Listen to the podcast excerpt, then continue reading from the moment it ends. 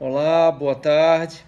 No podcast de hoje, nós vamos mais uma vez tratar de um dos capítulos do livro A Arte de Aprender a Ser, da editora Grifos, que estamos discutindo capítulo a capítulo nos satsangs que realizamos da Amaragosanga.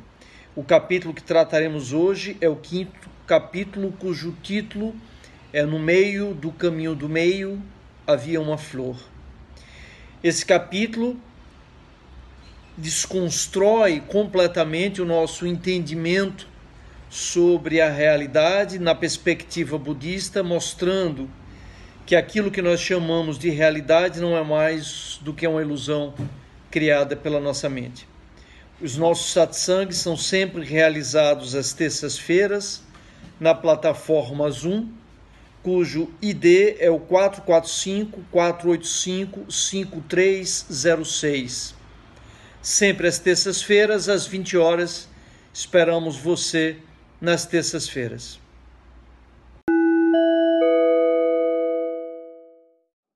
Então, hoje nós vamos falar sobre o quinto capítulo. O quinto capítulo é. No meio. Diz. Não esquecer de botar a gente no silencioso quando você fala, né? Ah, sim, é. Botar todo mundo, eu vou fazer isso agora. Tá. Botar todos aqui no silencioso. Ok. Então, estamos todos no silencioso. É... E a gente vendo o Tiago aí, seja bem-vindo, Tiago. Leozinho Laca, pela primeira vez eu acho que lhe vejo aqui, muito bom. Então, é, hoje nós vamos falar sobre o quinto capítulo. O título do quinto capítulo, deixa eu ler aqui porque eu me esqueci. No meio, peraí, cadê? Ele é bem longo. No meio do caminho do meio tinha uma flor. Esse é o, é o quinto capítulo. No meio do caminho do meio tinha uma flor. É, o caminho do meio, não sei se vocês sabem, mas ele representa o budismo e há várias formas de se interpretar por que o budismo é considerado o caminho do meio. A gente vai falar sobre duas dessas interpretações aqui. E no meio do caminho do meio tinha uma flor e não uma pedra, como é, o poema, é, porque a gente vai falar sobre a flor e vai usar a flor, em vez da pedra de Drummond, a gente vai usar é, a flor como uma metáfora para explicar o que significa esse caminho do meio. E por trás desse entendimento estão o que a gente chama as três marcas da existência no budismo. Essas três marcas da existência são anidya, que é impermanência, tudo está em contínua transformação o tempo todo.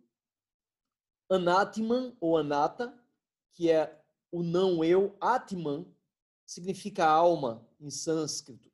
Então, o anatman significa não alma, a não individualidade, na verdade, esse é o sentido. Todo mundo conhece o Mahatma Gandhi. Maha significa grande, Atman significa alma. Então, Mahatma Gandhi significa a grande alma Gandhi. Gandhi é o nome dele, Mahatman é um título honorífico de um ser que tem uma grande alma, de um ser iluminado. Então, a segunda marca da existência é anata, anata ou anatman, dependendo se a gente fala em sânscrito ou em pali, e que significa a compreensão da não individualidade, que é uma compreensão, uma percepção espiritual que emana naturalmente da compreensão de Anídia, como a gente vai entender é, na forma como esse tema é abordado aqui no quinto, no quinto capítulo. E a terceira marca da existência é Dukkha. Então, se a compreensão de Anatman é uma consequência da compreensão de Anídia, Dukkha é uma consequência de não se compreender Anatman. Ou seja, Dukkha significa literalmente sofrimento. Mas é um, o sânscrito tem umas palavras difíceis de traduzir, essa é uma delas. É, esse sofrimento é um, é, um, é um incômodo que permeia a existência, que está associado à finitude de tudo que existe e à nossa dificuldade de lidar, de aceitar essa finitude. Porque nós temos uma ilusão de permanência. Por conta dessa ilusão de permanência, nós sofremos. A nossa vida ela está mergulhada em sofrimento porque nós vivemos mergulhados na ilusão da individualidade, sem compreendermos, sem percebermos que nós não existimos da mesma forma que uma flor não existe. É por isso que quando a gente coloca isso na oficina, a gente diz é, uma flor existe e não existe ao mesmo tempo. Então, a gente hoje vai compreender porque uma flor não é uma flor, mas sim uma flor. Parece conversa de doido, né?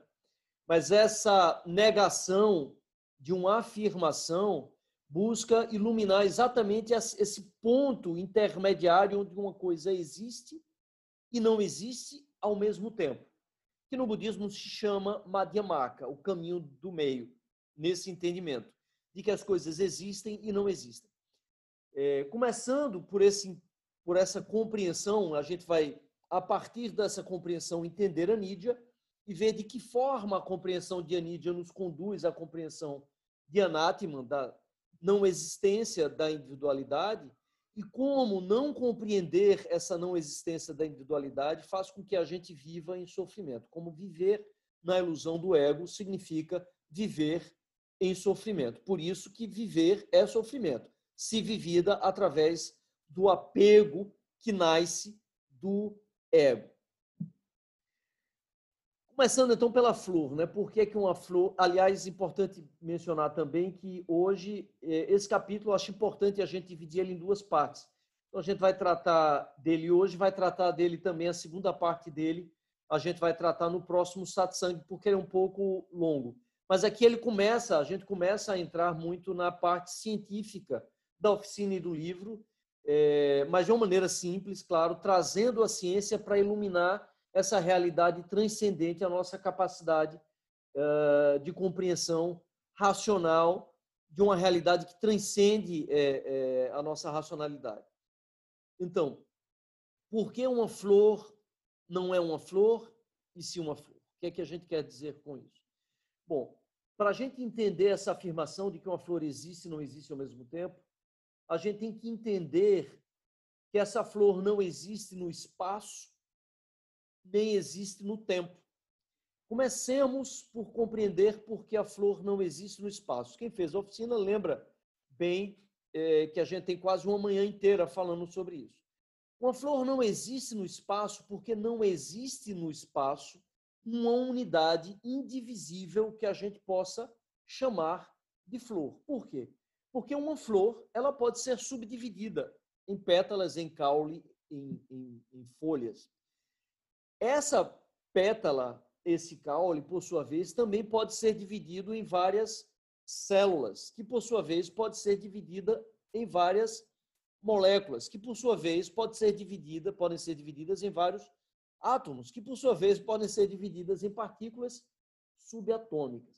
Então, tudo, toda vez que a gente olha para uma flor, a gente tem uma compreensão, uma ilusão de estanqueidade, de permanência. Eu olho para um girassol, que é a flor que a gente usa como símbolo da nossa sanga, e a gente tem um entendimento que aquilo sempre foi girassol e sempre será um girassol a gente vê um objeto que para a gente é um girassol, porque ele é, na nossa mente, na maneira como nós o percebemos, indivisível no espaço. A gente sabe, claro, que eu posso pegar uma tesoura e picotar ele todo, claro que a gente sabe.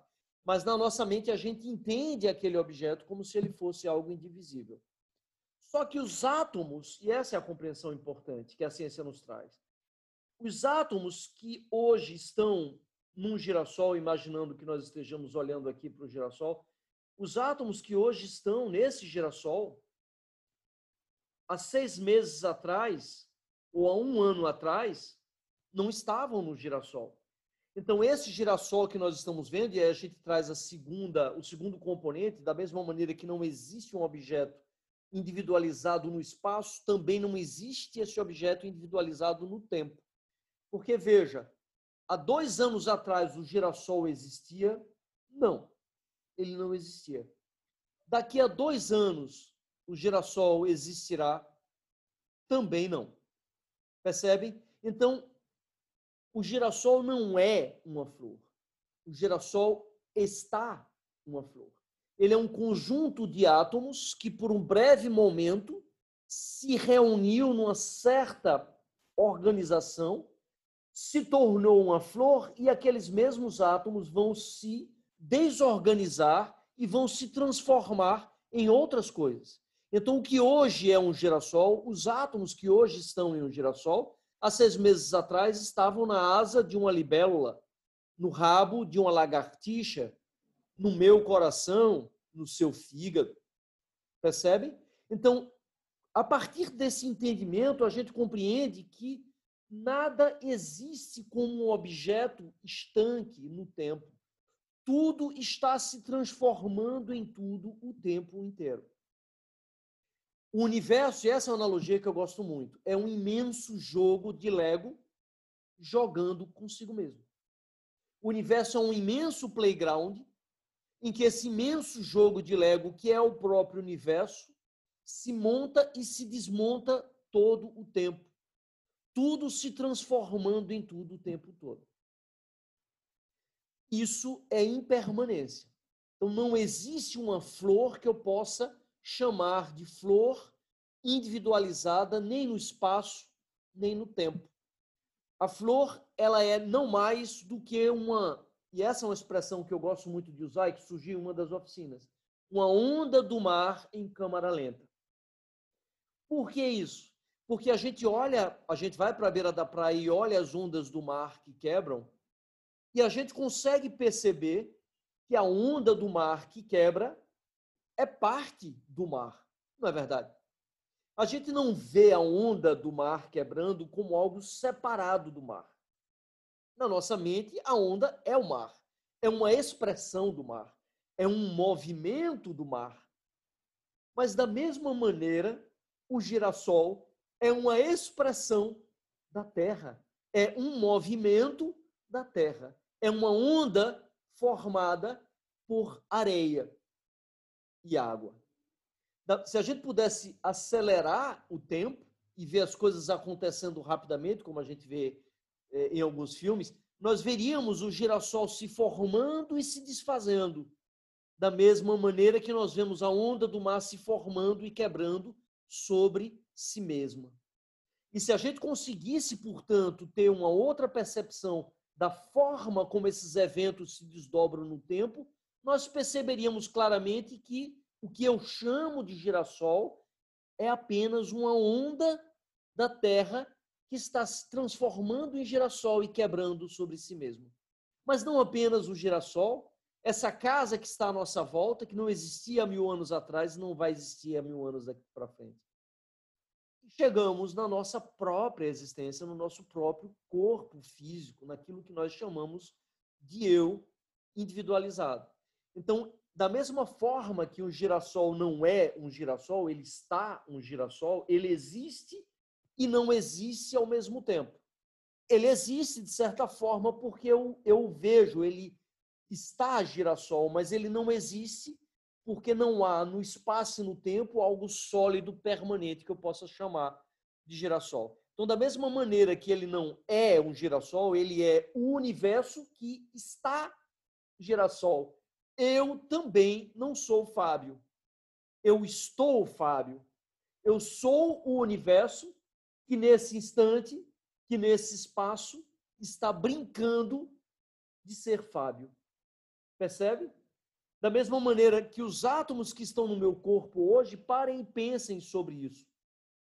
Richard Dawkins, que é um biólogo evolucionista, é, ele traz numa das palestras TED que ele fez, uma, uma reflexão de Steve Grant, que é de um livro que, que esse outro camarada publicou. Ele diz o seguinte: Pare e pensem agora, cada um de vocês, em algum fato que tenha acontecido quando vocês tinham talvez a mais tenra infância, três, quatro anos de idade. Tentem lembrar de alguma coisa que vocês viveram com três, com quatro anos de idade. As suas primeiras lembranças talvez tenham sido com cinco, com seis anos. Volte no tempo e tente lembrar de alguma coisa que vocês é, viveram. Revisitem aquele momento e percebam que vocês só conseguem relembrar, talvez até do cheiro, das cores, do, do, do evento, do que aconteceu, porque estavam lá naquele momento. Mas essa é a reflexão importante. Nenhum átomo que está no seu corpo hoje estava no corpo daquela criança quando isso aconteceu. Parem e pensem sobre isso. Se você parar para pensar, vai, ocorre uma, uma, uma, uma explosão ocorre na sua cabeça se você pensar cuidadosamente nisso. Ou seja, a única coisa que liga aquela criança que viveu aquilo que aconteceu é a sua memória, nada mais. Percebe? Então você não é mais aquele corpo físico, nem você é mais no seu corpo espiritual por conta de tudo aquilo que você pensa, entende, compreende hoje, já não era mais aquilo que aquela criança era quando tinha 3, 4 anos de idade. Então, nós também estamos continuamente, permanentemente é, em transformação. E essa é, e esse é, é, é, a compreensão do caminho do meio, de que as coisas existem, mas não existem ao mesmo tempo. Por essa razão, a gente costuma dizer que não existem objetos, apenas processos.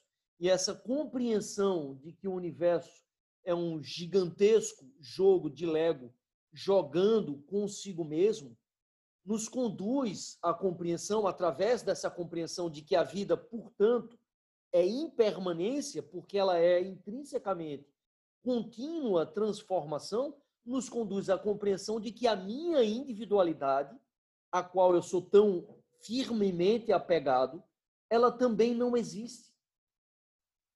Ela simplesmente é o universo se manifestando nesse tempo, nesse espaço, nessa forma que eu chamo de eu e a qual eu me apego, me vendo, me percebendo como se separado eu fosse de todo o universo ao qual eu pertenço indivisivelmente. Percebe? Então, a compreensão de Anídia, através de Madhyamaka, do caminho do meio, nos conduz à compreensão do anátema, ou seja, da não existência da individualidade de que todos nós somos o universo, se manifestando, se revelando de diferentes formas. É isso que nós somos verdadeiramente. E aí nós ganhamos, ou seja, compreendendo a Nídia e compreendendo a Anátema, nós conseguimos compreender a terceira marca da existência de por que viver é, apegado à permanência através da ilusão da individualidade é viver em sofrimento porque nós vivemos negando o que é a própria essência da vida. Nós vivemos resistindo à impermanência. Nós vivemos lutando para que a vida continue exatamente da forma como está.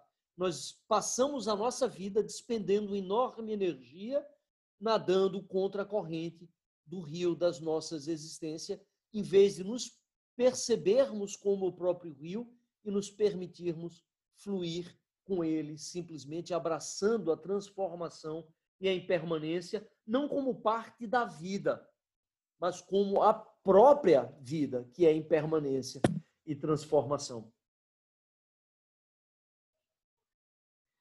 E é interessante porque a gente tem essa, é, por conta da escala temporal que a gente vive, a gente tem essa ilusão de permanência, de que as coisas são sólidas e de que são é, permanentes. A nossa volta, se nós descermos no nível subatômico, a gente vai ver que todas as moléculas estão vibrando intensamente, nada está parado, tudo do universo está é, em constante movimento e em constante transformação. E aí a gente olha para o céu, né, para o que a gente chama de firmamento, até por isso, porque está firme né, na nossa na nossa imaginação, é algo que não muda. Você diz, não, mas o céu eu acordo e vou dormir todos os dias, ele é o mesmo, ele não muda.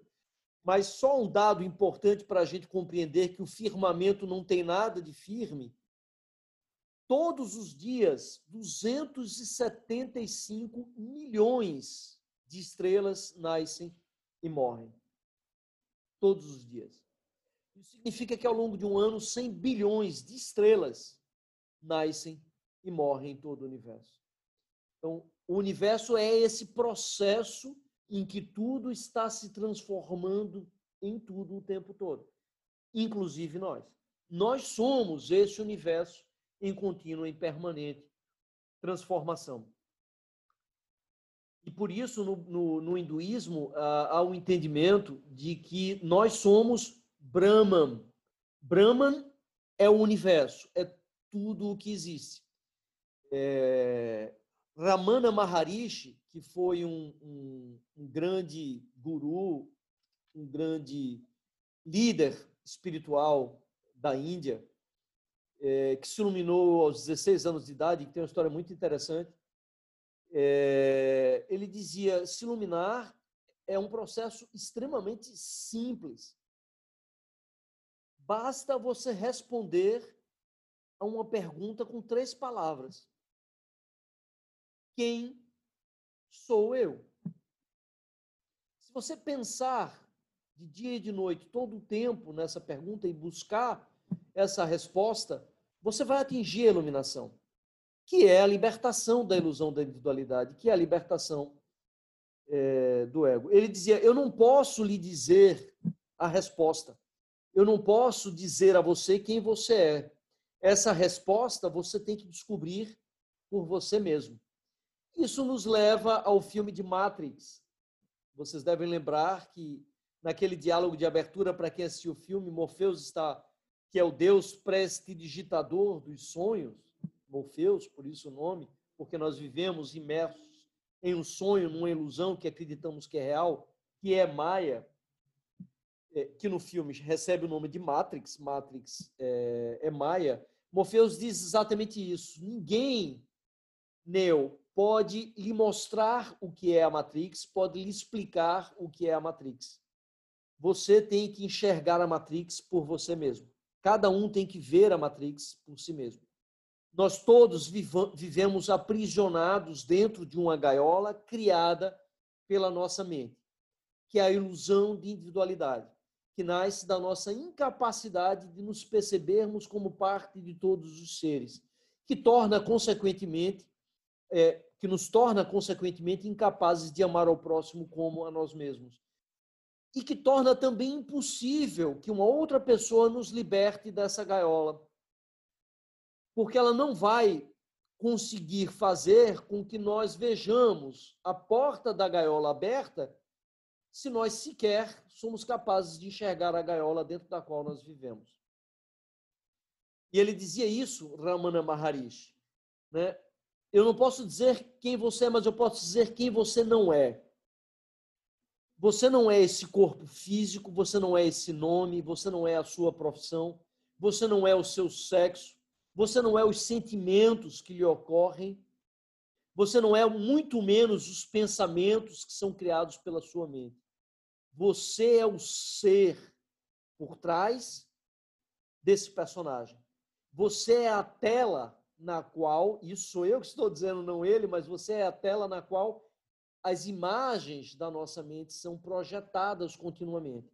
Nós acreditamos que somos a imagem, quando na verdade nós somos a tela. Nós acreditamos que somos as nuvens que se formam o tempo inteiro no nosso céu, quando somos o céu azul por trás dessas nuvens.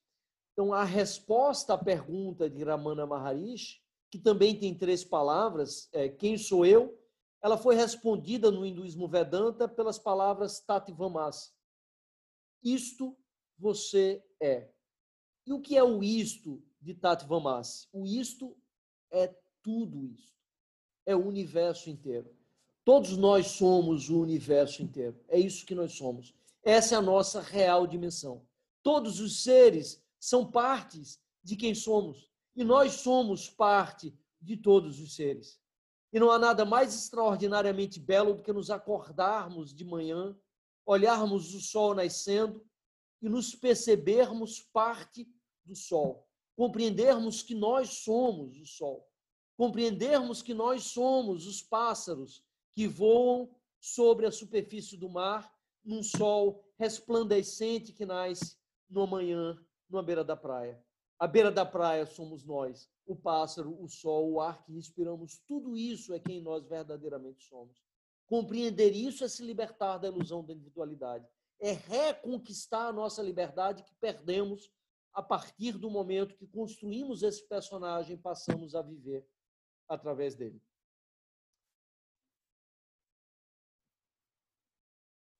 Por isso, uma flor não é uma flor, e sim uma flor. Ainda outras razões, além de nós compreendermos esse significado do caminho do meio entre, entre existir e não existir, por conta de nada existir no espaço e no tempo. É, e por isso também o budismo é conhecido como o caminho do meio, tem a ver com a história do Buda. Na verdade, quando você escuta as pessoas dizerem ah, o budismo é o caminho do meio, é mais por isso do que por essa compreensão filosófica mais refinada, mais complexa, de certa maneira, que é chamada de Madhyamaka.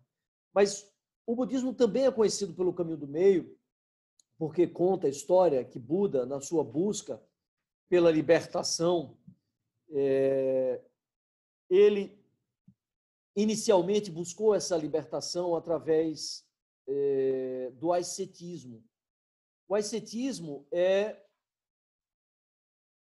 a negação de todos os prazeres sensoriais. Então, Buda inicialmente buscou a iluminação negando todos os prazeres do corpo, submetendo o seu corpo a condições extremamente severas de fome, de sede, acreditando que ele atingiria a, ilumina, a iluminação, eh, se libertando do apego aos prazeres sensoriais. E quase morre através uhum. dessa prática. Dizem que ele passou cinco anos praticando o ascetismo e que, num dado momento, ele estava quase morto. Dizem que nessa época ele comia um grão de arroz por dia, até que uma garotinha veio até ele eh, e trouxe uma tigela de arroz com leite, que é um tipo de arroz doce que eles fazem muito na Índia. E ele comeu aquela tigela de arroz e se salvou porque ele ia morrer de inanição. E ele percebeu naquele momento que continuar naquele caminho do ascetismo extremo não ia conduzir ele à iluminação.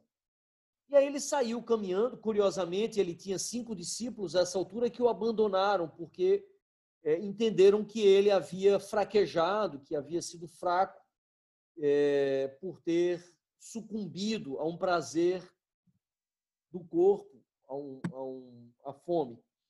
E ele saiu caminhando e encontrou no caminho um pai ensinando o filho a tocar cítara, que é um instrumento, um tipo de harpa indiana. E o pai explicava ao filho: olha, é, a cítara ela tem que ser afinada com muita sensibilidade. A gente não pode apertar demais a corda. E ele fez isso para mostrar ao filho, porque senão ela parte, a corda partiu. Mas a gente não pode também deixar a corda muito frouxa, porque senão ela não, dela não sai som algum. O som ele sai exatamente na tensão correta. E ali o Buda entendeu que o caminho da iluminação não estava nem na negação dos prazeres sensoriais através do ascetismo, nem na entrega a esses prazeres, ou buscando nesses prazeres a realização da sua felicidade, que é o hedonismo, mas sim no caminho do meio, ou seja, no reconhecimento da nossa natureza animal, não na sua negação, mas que a nossa felicidade, que é sinônimo de paz, ou seja, estar feliz é estar em paz, que essa felicidade só pode ser alcançada através da libertação da ilusão da individualidade, através da libertação do nosso ego da libertação da nossa identificação com esse personagem que nós passamos a vida inteira construindo e através do qual nós vivenciamos essa existência, permitindo que esse personagem use o nosso ser, porque nós vivemos mergulhados nesse surto psicótico, achando que nós somos o personagem nesse baile, a fantasia para o qual nós somos convidados pelo universo. A vida é uma celebração. é um baile, é uma dança cósmica, a dança de Shiva, essa peça de teatro chamada de Lila pelos hindus. Esse baile, a fantasia, que todos nós participamos, e não há nenhum problema de nós participarmos de um baile a fantasia, fantasiados de Napoleão Bonaparte. O problema começa quando eu começo a achar que eu sou Napoleão Bonaparte. Aí começam os problemas. Né? Ou quem vai fantasiado de Carmen Miranda passa a achar que é Carmen Miranda. Eu passar a achar que eu sou Fábio, por exemplo. Eu não sou Fábio. Fábio é uma fantasia. Eu, eu não sou professor. Tudo isso são fantasias que eu uso para realizar a minha existência através do meu ser. O nada do que alguém diga em relação ao professor Fábio vai me atingir, porque não está dizendo a mim, está se referindo a um personagem que eu construí. O meu ser está além do personagem. Isso significa, portanto, nós nos libertarmos da nossa necessidade intrínseca, em função de vivermos através do nosso personagem, de nos mensurarmos em razão da régua dos outros, de acharmos que o nosso valor depende da opinião que os outros têm de quem somos, que é impossível de ser mensurado, porque o nosso ser é o próprio universo e não há como se mensurar o universo. Existe um, um, um, um Koan, e eu vou terminar aqui, já falei bastante por hoje. É, existe um Koan muito famoso que diz o seguinte: quando nos iniciamos no caminho da iluminação, um riacho é somente um riacho, e uma pedra é somente uma pedra, uma montanha é somente uma montanha.